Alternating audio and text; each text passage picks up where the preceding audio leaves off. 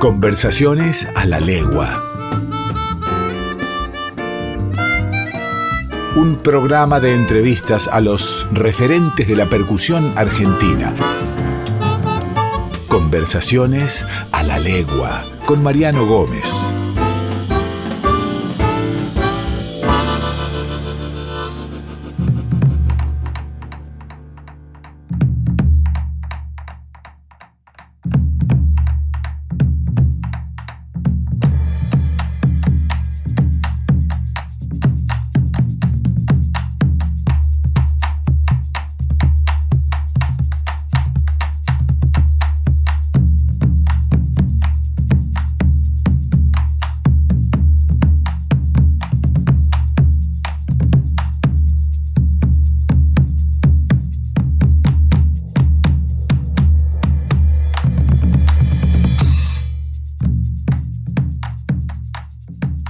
Bienvenidos y bienvenidas a Conversaciones a la Legua, un lugar donde la música vibra.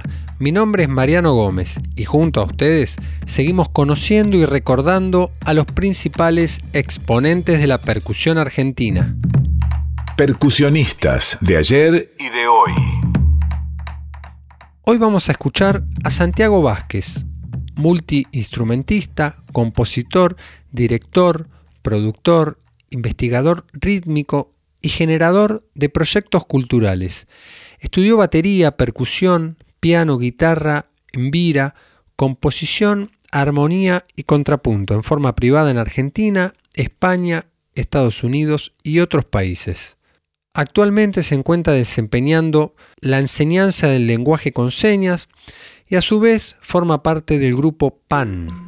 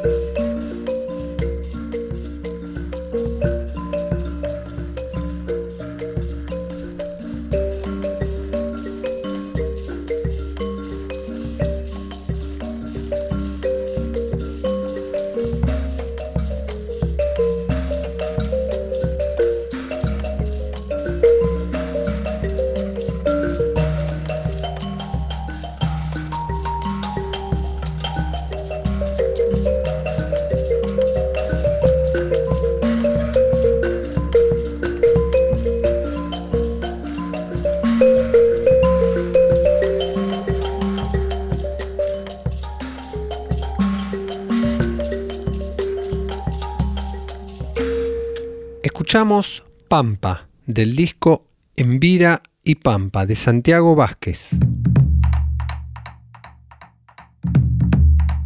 Recibimos hoy en Conversaciones a la Legua a un percusionista que emigró desde Argentina, más precisamente de la provincia de Córdoba, hace varias décadas al país de Francia, en donde pudo desarrollar toda su musicalidad, todo su, conocimiento de música folclórica y fusionarlo con las distintas músicas de otros países, aprovechando las experiencias, las múltiples posibilidades de experiencias que le brindó este nuevo país. Bienvenido, Minino Garay. Hola, Mariana, muchísimas gracias por invitarme a este programa de Radio Nacional. bueno, yo soy cordobés, percusionista, ya hace muchos años que vivo en Francia. Y como te contaba antes, yo empiezo en el cuarteto cordobés, en la música popular de Córdoba. De muy pequeño, porque mi tío era productor de esa música. Entonces ya ir a, los bailes era una cosa de, era el campo de juego. En esa época se iba a los bailes con la familia. Y como mi tío era el productor encima, entonces mejor todavía. Así que viernes, sábado y domingo eran los bailes, ya de la edad de 5 o 6 años.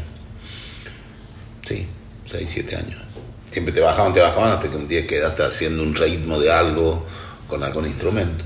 Pero yo ya a los 10 años ya me gustaba la percusión, ya iba, tenía un profesor particular, que ese profesor era un tipo que marcó mi vida, que se llama Eleuterio Campo, que son dos tipos en Argentina han marcado la percusión, que uno es Antonio Yepes y Eleuterio Campo. Eleuterio Campo él fue el timbalista 40 años de la Orquesta Sinfónica, y él fue también un tipo que creaba sus métodos, es decir, el de los métodos de americanos o cosas, él recreaba y escribía sus propios métodos. Entonces yo, como, caí con él, no me acuerdo, eh, y ahí empecé a estudiar la percusión con un tipo ya que tenía toda una escuela. De ahí yo me meto al conservatorio, en el cual el profesor de conservación ha sido alumno de, mi profesor, del profesor particular. Y en todo eso seguías vos haciendo los bailes populares, que yo ya empecé, digamos, a lo sí, 14 años ya en los ir a los bailes y tocar en los bailes. Entonces era toda una formación, toda una mezcla de, de, disciplina, de conservatorio, de curso particular, e ir a tocar en los bailes. Eh, que de ir a la escuela porque mi mamá, obvio, te tenías que terminar la escuela. Entonces la cantidad de repertorio que conocerías, ¿no? Claro, claro. Bueno, en esa época se hacían los bailes, si vos tenías la parte slow, eh, la, la tropical, eh, el cuarteto más cordobés más tradicional. Así que yo estoy en ese ambiente y ya después viene el ambiente en el cual yo ya tengo ya casi 18 años y voy al, al otro ambiente que es la gente del centro de la ciudad, de esos músicos que conoces que ya empiezan a hacerte escuchar jazz o, folclore. Juntamente con el bajista, eh, había un grupo que se llamaba Jam, que el bajista es el bajista de los Tequis, el Pucho Ponce, que eran tipos que, ¿no? que ya estaban en, toda esa movida musical de Córdoba, postdata, Córdoba va, todo esos movimientos de los años 80, ¿no? Que yo, yo soy clase 68, entonces. Entonces era todo ese movimiento en los cuales yo estaba ahí eh, metido en ese movimiento de la música y aprendiendo un montón de cosas, mezclando el folclore, ese para mí todo eso, después era todo un conjunto de mezclar todo. Escuchabas el jazz, escuchabas esto, lo otro, que es exactamente lo que sigo haciendo. para mí no ha cambiado nada. Lo que pasa es que después pasa el tiempo y uno va teniendo más experiencia. Me voy a los 21 años a Europa, antes pasando por por acá, de ir a tocar, era fanático, ser fanático de los MPA, de estar con ellos, de compartir mucho y tocar con Jacinto Piedra, eh, de conocer toda esa gente, ¿no? que el dúo salteño, es esa tradición, como yo ya la manejaba, la conocía, estaba con los tipos ahí, solo que era uno más chico, ¿no? y después vine a Buenos Aires a tratar de tocar con Charlie García, porque yo también estaba en grupos pop, Cosa que en los años 86, 87, en el Córdoba, lo que era el Chato Rock en esa época, que es como el festival de Cosquín ahora, ¿no? Donde se hacían el Chato Carreras, ahí venían todos, eran festivales. Entonces los grupos de Córdoba que estábamos ahí eran los grupos locales, digamos, que tocábamos. Y había un grupo en los cuales ya se mezclaba con, con baterías electrónicas, todo, que era muy avanzado para esa época había pocos que lo tenían, esos teclados Oberheim, no me acuerdo, muy pocos que lo tenían. Entonces yo ya, ya estaba acostumbrado a tocar con máquinas y tocar parado con percusiones y rototomes y todas cosas. Hay cosas grabadas, creo, en el, cosas de, visto una vez en internet. Yo tenía ahí 19 años, pero yo era con máquinas y eh, todo bastante avanzado. Es decir, no había percusionista muy raro, que en esa época había un percusionista pop que tocaba así parado, showman, ¿no? Digamos, pelo largo y todas las Pero bueno, yo ya mezclaba y tenía bombos legüeros y tenía todo ese tipo de cosas. Había otro grupo que mezclábamos cosas con gente de la sección de caños de, de Chévere. Eh, había arreglos de folclore como rock, todo ese tipo de cosas. Ya había toda una cuestión de querer mezclar cosas, ¿no? Yo en el año 84 ya lo conocía acá, Federico Gil Solá él era el primo hermano de mi novia de esa época. Eh, y él vivía en San Francisco. ¿Viste el baterista de Dividido? Sí, claro, sí. Él me traía discos de allá también, año 84, otras cosas. Y así fue que empezó la historia y yo ya quería irme, quería viajar. ¿Y por qué surge la idea de, ir a Francia? ¿Por, ¿Por, qué motivo fuiste a...? Porque ahí yo sabía que había cosas y grupos, había un grupo de músicos que se habían ido de acá, de Córdoba, Claro. Estuviste brevemente acá en Buenos Aires y bueno, ahí armaste como... sí, digamos que yo ya quería como demasiado, este tipo quería, yo me fui a probar ahí con Mercedes Sosa, con eh, Domingo Cura para que me escuchara. Me dice, sí, bien, bien, pero bueno, hay que esperar, ¿no? yo ya quería, era como que ya, claro, estaba muy acelerado, ¿no? Tenía 19, 20 años y ya quería estar con Mercedes Sosa, tocar con Charlie. Y bueno, no me dio bola, me fui. Yo ya quería, ya, había algo que, que yo sentía que, que, que, venía, ¿no? Que algo, un gusto que yo tenía por todo eso de la percusión y esa pasión que siempre es la misma, ¿no? Que tuve. Y, pero eso fue la elección, la mejor elección de mi vida, ir allá y estar allá en Francia, porque es ahí donde los movimientos de música africana, de música de los países del mundo, la vanguardia. Ahora ya perdió todo eso, ¿no? Pero antes era, ahí donde pasaba toda esa cosa. Más que ir a Estados Unidos o España. yo si escuchaba hablar español, yo sabía que había muchos argentinos en España, no me interesa. Fue lo mejor ir a, ir a, ir a París.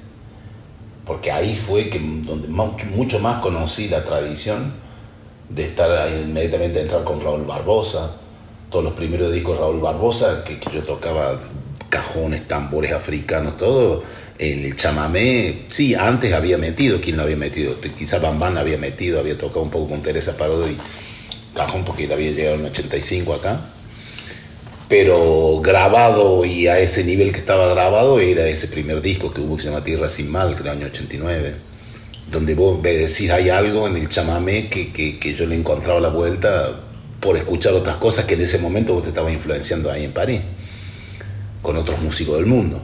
Cuando yo llego nadie tocaba el cajón, nadie. Obvio que había estado el bombo legüero, porque con todos los músicos de la música latinoamericana, pero de ahí a que vos llegara un tipo y que lo metiera en otras músicas, no. Sí, todavía era, las regiones todavía eran muy celosas ¿no? de conservar la tradición de la música cuyana, de la música del litoral, sin percusión. Por ahí había que romper esa barrera, que bueno, fue tu generación también la que logró eh, orquestar rítmicamente. En ese sentido, por ahí Argentina, comparativamente con el resto de los países de, Sudamérica, son un poco más, eh, más lanzados a tocar indistintamente con cualquier instrumento, ¿no? Nosotros acá tenemos como esa cuestión de la música cuyana así o asá, la música del litoral. Sí, ya la hay mucho menos, pero en esa época pues ya tenía los Jaivas, el grupo cuando yo participé, yo estuve en los Jaivas dos años, yo toqué en los Jaivas dos años. forma parte de una historia que muy pocos conocen, pero estuve ahí dos años en ese grupo cuando muere después de la muerte de Gabriel Parra, el baterista. Que Gabriel Parra era el tipo, viste, que tocaba la batería así, como las cuecas y ese tipo de cosas, y como los malambos que ya lo hacía Arcoíris acá con quizá con Carlos Rigante o no sé, pero bueno, los Jaivas tuvo un éxito mundial, ¿no? Y ya mezclaban esa cosa medio folklore rock. Ellos estaban más avanzados en ese sentido, en todo caso le habían dado más bola. Porque los Jaivas en el 73 llega, llega se, se, van de allá y vienen para acá.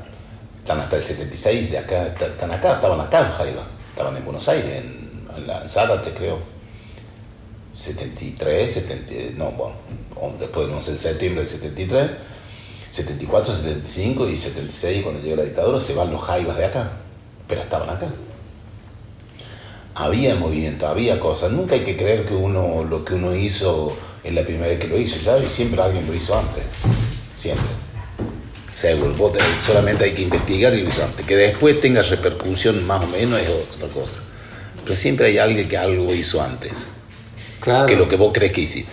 Totalmente, ¿no? Y esa, eso también de eso trata un poco el folclore, ¿no? De la continuidad de los maestros que te anteceden, continuar esa investigación, ese trabajo y poder, poder seguir avanzando culturalmente. Y, estando en Francia es que surge esta, esta posibilidad de, de, pensarte vos como un solista, porque también convengamos que por ahí el percusionista es el tipo que siempre acompaña, pero no, no quizás como un solista. Sí, eso vino, como te digo, yo ahí estando ahí, estuve con Raúl Barbosa, tenía más relación con, ahí lo conozco a Jaime Torres, años ya 90 hacer una gira con él, con todo un espectáculo.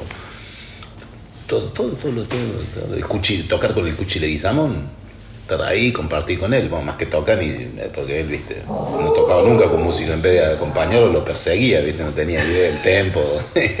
Atemporal. Atemporal, digamos. Pero bueno, estar con él, ¿no?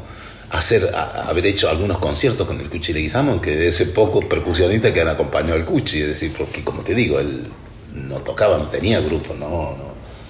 Pero bueno, en esa época estaba Daniel Isa, que era, estaba en la parte cultural de cosas, que era el hermano que fue el hermano que falleció, Daniel Isa, que fue el hermano del gobernador de Salta, que estaban en pareja con la negra Chagra, un saludo para la negra Chagra. Em, él lo traía Dino, Salud, y como él era salteño, viste, traía a sus amigos. Y uno estaba ahí con otro gran guitarrista que se llama Ricardo Moyano, el hijo de un gran escritor que es para mí uno de los mejores guitarristas argentinos que hay. Solo que él se fue, tenía 14 años, es riojano. El mundo de la guitarra lo conocen, saben quién es Ricardo Mayano y ahora hace 25 que vive en Estambul, todo un personaje. Pero estábamos ahí, ¿no? Ese, ese círculo eh, de jóvenes, de conocerlo a, a, Atahualpa, de estar con él, de hacerlo reír, de hablarle y de preguntarle por qué, por qué no utilizaba bombo, de estar ahí tocando el bombo, imitando a otras cosas y yo hacerlo reír. ¿Por qué? Porque yo había tocado con el Cacho Buenaventura acá. Y con el Cacho vos tenías que imitar todos los bombistas y tenías que imitar todos los músicos, ¿viste? Porque él cuando imitaba, el Cacho Buenaventura, el humorista. Sí, sí, sí. sí. Y estaba uno de los Pacheco, toda de, la, familia Pacheco, de los de, Anfune, que son de los de Cuatro de Córdoba. Entonces eso eran guitarristas, ahí aprendía. Porque vos imitabas todas las cosas, entonces yo imitaba el bombista de esto y del otro. Tenía que aprender, eso, eso fue una escuela maravillosa. Entonces yo después, cuando tuve la suerte de estar con Chupán que hay en París, nada, se los reí que por qué no utilizo. La respuesta nunca la entendí, pero bueno. nunca la entendí, pero bueno. Eso quedará en mi memoria. Es, es maravilloso. Para mí fue el momento justo de estar ahí. Y después eso de venir de querer hacerlo solo, ese era querer, no, más, siempre querer más.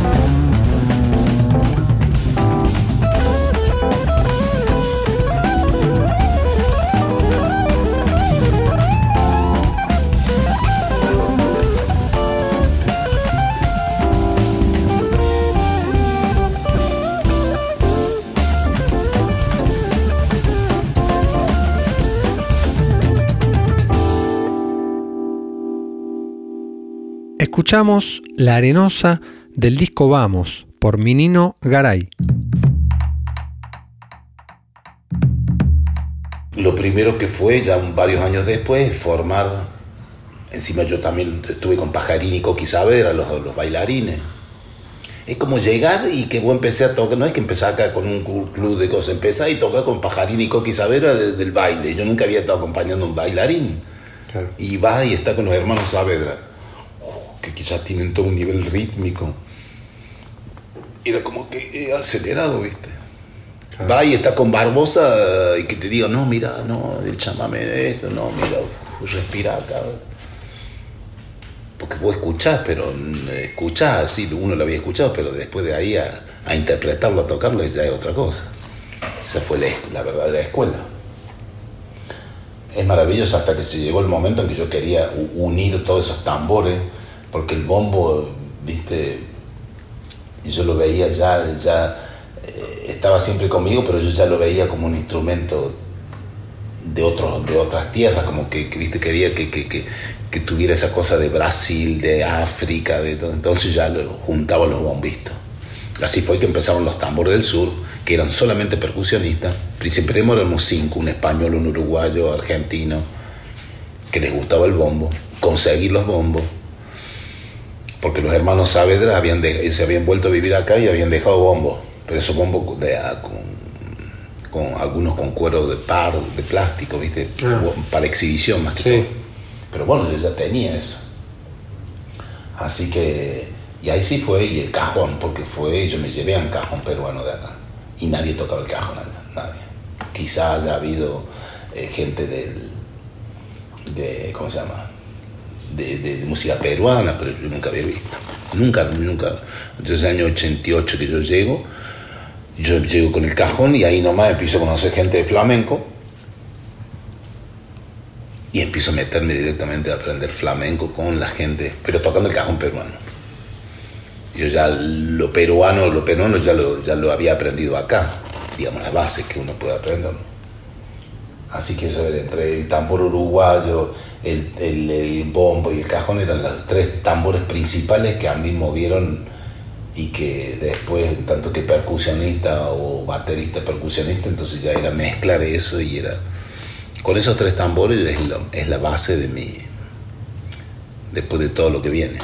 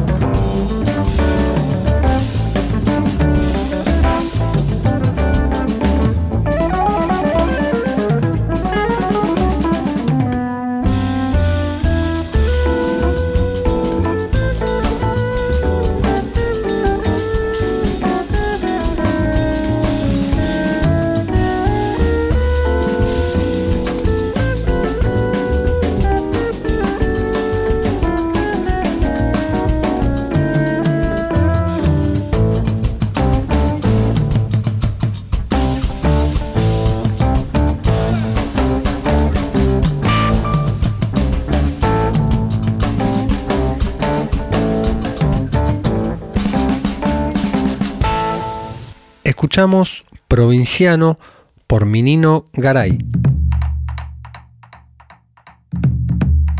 En tus discos eh, se escucha esta, transición de lo tradicional a, las armonías. Y en, los primeros quizás una mayor presencia de la, percusión como, como una cuestión más este, autóctona, por decirlo de alguna manera, y en los últimos ya una coloratura armónica diferente. Este, también están los tambores del sur, que era, digamos, el, grupo, ¿no? Que en los cuales yo utilizaba esa sección, ¿no? Era, era la base de esa sección de que yo mezclaba esa batería ya mezclada con el bombo y el cajón y los tambores, ¿no? Esa era la base del, del grupo. Y después eran los temas que yo iba a elegir que estaban arreglados, la percusión estaba arreglada de acuerdo a cada tema. Por eso eran los tambores del sur y por eso era lo primero que uno se ponía en el escenario, éramos nosotros y después los otros para atrás. el sueño del percusionista, nos mandaba la, la, la, mierda. Hiciste también un trabajo sobre, sobre el cuarteto, una revalorización de, de las personas que dieron origen al, actual cuarteto. Tenés siempre un rescate de, lo antiguo, pero con una mirada actual y renovadora. Sí, renovar, vos sabés que, digamos que ahí, cuando yo hago eso, eh, lo, hice entre Córdoba y París, me criticaron en el sentido, bueno, pero yo espero que tarde o temprano esos discos quedan ahí, vos después los escuchás 10 años después, 20 años después, y vos decís, bueno, hay algo diferente, algo especial. Entonces que eso aporte quizá un día a que reivindiquen lo que era el cuarteto tradicional en la época y que evolucionen para otro lado, no para el lado de lo latino, sino para el lado eh, que, piensa que el cuarteto es latino, no comprendió nada, el cuarteto es música de inmigrantes europeos mezcla de paso doble de tarantela y, entonces eso es la base de, esa música, no tiene un coño que ver con los latinoamericanos. Forma parte después de los latinoamericanos porque se, mezcla acá, pero de ahí en más no, no tiene nada que ver. Lo que están haciendo ahora, que bueno, podés luchar contra eso, eh, contra miles de personas que bailan una música que ya conocen o tienen ese tipo de cosas, es lo que es como si te pone a criticar ahora lo que lo, eh, los chicos con los autotune, con las cosas eh, que, uno no comprende o que, que si vos los pones a cantar así solamente no pueden hacer nada si no tienen las máquinas necesarias para hacer la música, entonces no pueden hacer. No, no, no, no. ¿Cómo hacen para sonar si no tienen... Sí, antiguamente eso tenía un valor quizás ya eh, entraremos en una discusión un poco más profunda que todo esto que vos mencionás, un encuentro con Atahualpa, un encuentro con el Cuchi, estas cuestiones que quedan, que calan hondo profundamente en, la vida nuestra cuando se producen esos encuentros, eso después va traslucido a la música que hacemos, a las experiencias de vida y musicales que tenemos y eso quizás hoy, eh, en, esto, en esto que vos decís, no, tiene un valor. Los valores quizás estéticos y culturales han cambiado para algunos sectores, para otros no tanto, en donde por ahí, esto que mencionás vos del cuarteto, esta cuestión de llevarla por ahí para el lado del merengue, para una cuestión latinoamericana que comparto con vos, no tiene nada que ver del origen del ritmo. Eh, aportó que en su momento aportó, todo aporta siempre lo que pasa es que en el momento en que aportaron eso, eh, la parte latina, que yo sé exactamente, después lo podemos contar otra vez, pero eh, lo que pasa es que hubo un corte, a partir de ahí eh, no, se hizo más lo otro, desapareció el sonido, los violines, no hay más violines, no hay una sección de violines en el cuarteto, el acordeón le escucha muy poco, está tapado por los caños y por en un momento aportó cosas, pero lo que pasa es que después quedó haciendo solamente eso y lo otro desapareció. Nada más es por eso lo que yo hice ese disco, en los cuales no hay un disco de cuarteto hecho por alguien contemporáneo, como un tipo que no tiene un coño que ver, eh, aunque yo venga de esa música, que acepte de, cantar en ese disco, la Mona Jiménez, Carlito Pueblo Roland, Ariel Ferrari, Eduardo Gelfo, el hijo de Leonor Gelfo que crea el cuarteto. Estar ahí porque saben quién soy, conocen mi historia. Entonces hay un respeto, hay un video donde sale o un tema que grabamos con la mona y con su hija también, que reivindica el cuarteto femenino, ¿me entendés? Yo reivindico eso porque yo trabajo con una de las compositoras, que mi madre es la más grande compositora de música popular de Córdoba. También viene por ahí la cosa. Entonces, hay muchas cosas que yo me meto, lo que pasa es que yo no tengo todo el tiempo, no tengo tanto tiempo en mi vida como para estar eh, quedarme en Córdoba a vivir para solamente hacer eso, no. Lo hago, salga en una punta, funciona, no funciona. En Europa, cuando yo hice ese disco, los, los managers míos me decían, niño, pero no entiendo, no lo podemos vender, no entienden, los productores me quiero, le, hablan los productores, le hablan a ellos, le dicen, pero ¿qué le pasa? Claro, yo imagino los, los, los, comentarios, ¿viste? ¿Qué es lo que es eso? Entonces yo digo, voy a explicarle, explicarle, está todo escrito, para eso me gasté plata en las cosas, en la jefa de prensa, traducir, explicarle que yo vengo de estas cosas por ahí gente decía, ah, genial, me llevaban a Italia. Y otros decían, no, que tengo que, lo voy a programar en festival. ¿Cuándo hago otro disco? El próximo. el próximo disco. Y bueno. Pero bueno, no, no, no. Yo comprendo, comprendo la gente. Pasamos otro disco uno está siempre pasando otros discos. ahora estoy con esta cosa que me está copando, esta del speaking tango, de poder hablar los textos, de tocar a la vez. Es un trabajo enorme que yo hice, ¿viste? Fue lo de la pandemia, fue genial, porque yo me vine acá en marzo y estuve seis meses, nunca había estado seis meses en treinta y algo de años. Y estar acá con mi mujer y alquilé al lado toda una, una habitación en un hotel que estaba vacío, genial. Pasaba siete horas por día tocando me llevé todos los instrumentos al lado. ¿Venís cada tanto a buscar una cuota de argentinidad, un poco que te conecte? No, yo la tengo, no hace falta que busque nada. Yo la tengo, tengo todo lo que tengo que tener. Es decir, yo más que todo aprendí a querer Buenos Aires, porque yo antes Buenos Aires era para mí otra cosa. Es en París si un músico porteño se cruzaba conmigo y quería tocar folclore y no conocía la tradición, la pasaba mal. Pero bueno, me calmé, no soy tan malo. Gracias a mi mujer, que ella, obvio que bueno, Córdoba lo ve solamente como para ir a ver una vez a la semana por año, ella quería estar más acá. Entonces ella vive más acá y yo más allá. Porque vine a vivir tampoco no no, no me da todavía. Para más adelante.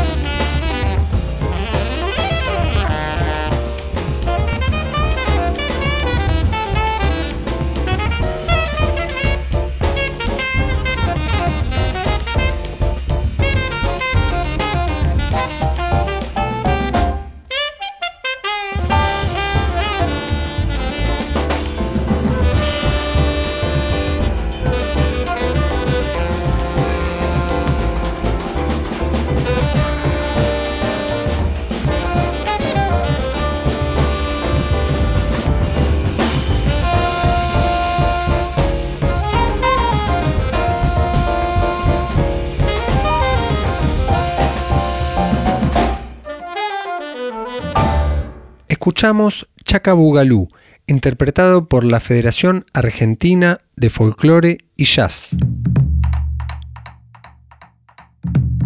¿En qué estás trabajando actualmente? Yo tengo lo del disco este Speaking Tango, que, después yo creé esta, esta, federación que te digo que queda abierta. Cada vez que yo digo queda abierta, digo traten loco de buscar conciertos para la federación. Lo único que yo quiero en esta federación es que la dirección artística, yo tengo una visión de la dirección artística. Yo no soy compositor, pero yo sé los temas que hay que elegir y cómo tienen que ir lo que vamos a hacer el sábado 13 normalmente no es la verdadera formación porque siempre para mí, para lo que yo quiero hacer, tiene que ser un bombisto y el batería que toca, que tiene el conocimiento del folclore, pero que tiene las técnicas de la batería más abierta para cosas. Acá en el caso, porque no estaba eh, Pablo González, que conoce todo el repertorio y que no, hace, que no se puede hacer todo ahora, bueno, lo hago yo solo. Pero si no, la idea si querés venir a tocar, te venís con tu bombo, ensayamos el 12 y preparamos algo específico, bombo solamente. Y yo toco lo que tengo que tocar. Porque esa es la historia de la federación también. Y lo que nunca se hizo en el folclore. Todavía no hay un grupo, en todo caso, que yo tenga en mente ahora, que voy a decir, loco, bueno, ¿dónde está la función del folclore? Tiene que estar el bombisto y el baterista o el otro que conozca el folclore, pero con respecto toque, con respecto al bombo. Y que nunca la batería, todos los bateristas que tocan cosas, yo sé los errores que están haciendo, Todos, todos, todos, todos, todas esas cosas. Mal. Eso, eso es feo. Todo lo que voy a escuchar es feo. Es feo, feo, porque no hay, no hay una búsqueda. Están imitando el bombo en una batería Sí, con técnica, con más técnica, pero no hay, no hay, incluso el, el error también que yo he hecho, no hay está el tipo que voy a decir, toca el bombo y el baterista toca sobre lo que no toca el instrumento, pero con, con, con concepto y con tradición. Y con... Pero eso se trabaja y siempre no tenemos nunca tiempo. Con esta federación trato de que sea de que sigan trabajando, pero bueno, nunca encuentran concierto. Cuando vengo yo, ahí llamo y hago, hacemos un concierto. Bueno, Espero ahora la próxima vez cuando vuelvo al fines de agosto, vamos a ver si vamos a grabar. Viste ahí con Pablo, porque Pablo es un tipo, viste, el riojano lo conoce, Pablo González. Sí. Y él nunca está haciendo eso, pero él conoce esa tradición. Y el tipo conoce todo el jazz, es uno de los pocos que puede eh, tocar con un conocimiento y el gusto. Pipi también lo podría hacer, pero tiene que eh, hay que trabajarlo. Es, cuestión de trabajo, es cuestión de que, exponerse entre un bombisto donde va a hacer la cueca y el tipo va a tocar y buscar todo eso. Se busca, se trabaja, se, se, es, realmente con mucho tiempo eso se hace. Sí, quizás lo, tienen más desarrollados, eh, pienso en, en, una fila de percusión de Perú o de Brasil, saben, conocen más los huecos, ¿no? Donde tocar porque se toca de a, tres percusionistas y tienen la cultura obvia. Obvio, yo estuve en, la formación de los tambores del sur, estuve durante varios años uno, de, uno Miguel Bayumbrosio, que es de la gran familia Bayumbrosio de los negros del, Carmen de ahí, estuvo en los tambores del sur, entonces yo tenía ejemplares tipo como él que conocían el cajón a la perfección. Eh, si cuando, cuando él llega a París eh, y entra en mi grupo, yo ya dejo el cajón de lado y era toda una joda que yo hacía en el escenario, ¿me entendés? Con, respecto a él que llegaba, ¿no? Con, toda esa tradición. Eh, y que uno tocaba el cajón a la peruana, pero ya después me había influenciado con los flamencos y ya después entonces yo decía, viste, se me, después se te va todo al carajo, toda esa, la cuestión de las manos, ¿me entendés? Cuando ya empieza con el cajón flamenco, ya, ya, para mariquita me volví gay del cajón. ¿Viste? Toca un poquito y ya quiere que suene. Claro. Bueno, en el cajón pero no es así. Claro, hay que bajarle la mano. Claro. Pero bueno. Después ya me canso. Ya, ya. Minino, te súper, súper agradezco que te hayas copado en participar en este programa que aparte de, de ponerle nombre y apellido a los percusionistas, recorre una línea del tiempo del desarrollo de la percusión en la Argentina, que es un desarrollo muy joven, en donde vos sos uno de esos eslabones importantes que transmiten, enseñan y es de la forma en que sabemos las personas que hacemos folclore o música popular, sabemos que es la manera de avanzar culturalmente como, como sociedad Así que bueno, te Sí, y solamente y, tocar juntos, tocar, porque son, somos los percusionistas los que avanzamos cierto tipo de cosas en la música. Es tocar juntos, llamar a otros percusionistas, tocar, juntarse. Todo eso, todo eso yo lo hice durante años. Incluso cuando yo llego acá de haberlo llamado a grabar, haber llamado a Mario Busso, a Facundo Guevara. Y yo estuve, me acuerdo cuando creo que una vez había pasado Santiago Vázquez por, por Europa, yo no lo conocía en ese momento, ¿no? digamos que, eh, y después ver todo el trabajo que hizo con la bomba del tiempo.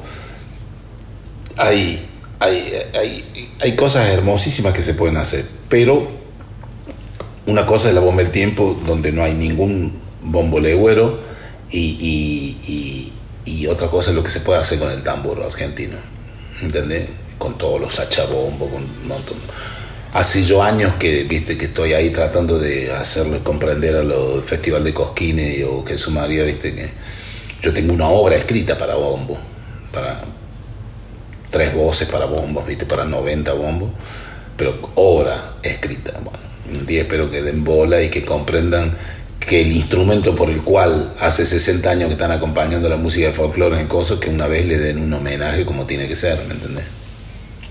Pero bueno, eso.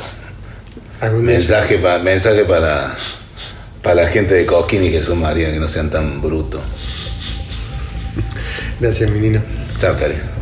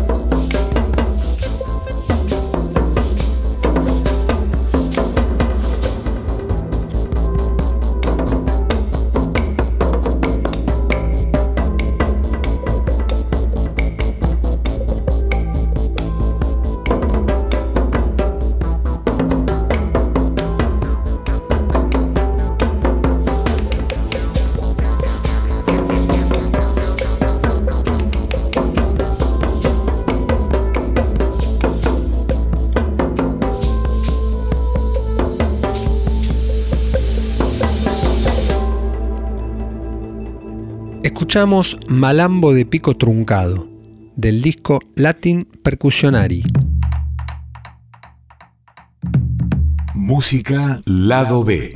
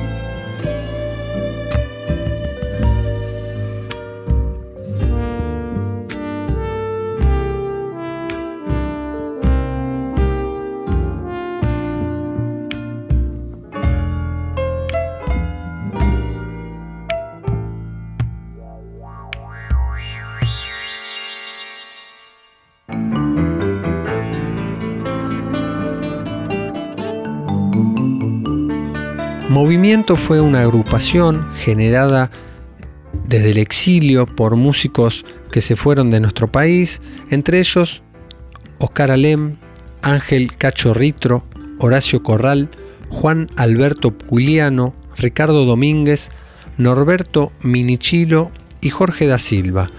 Conformaron esta agrupación que recreaba nuevas obras folclóricas. Este disco, primer movimiento, editado en el año 1982, cuenta con esta hermosa composición llamada Al pie de la cordillera. Agradecemos como siempre la compañía de todos y todas ustedes en esta ronda de tambores denominada Conversaciones a la Legua. Mi nombre es Mariano Gómez, en edición Fernando Salvatori. Muchas gracias por acompañarnos, nos reencontramos la semana próxima.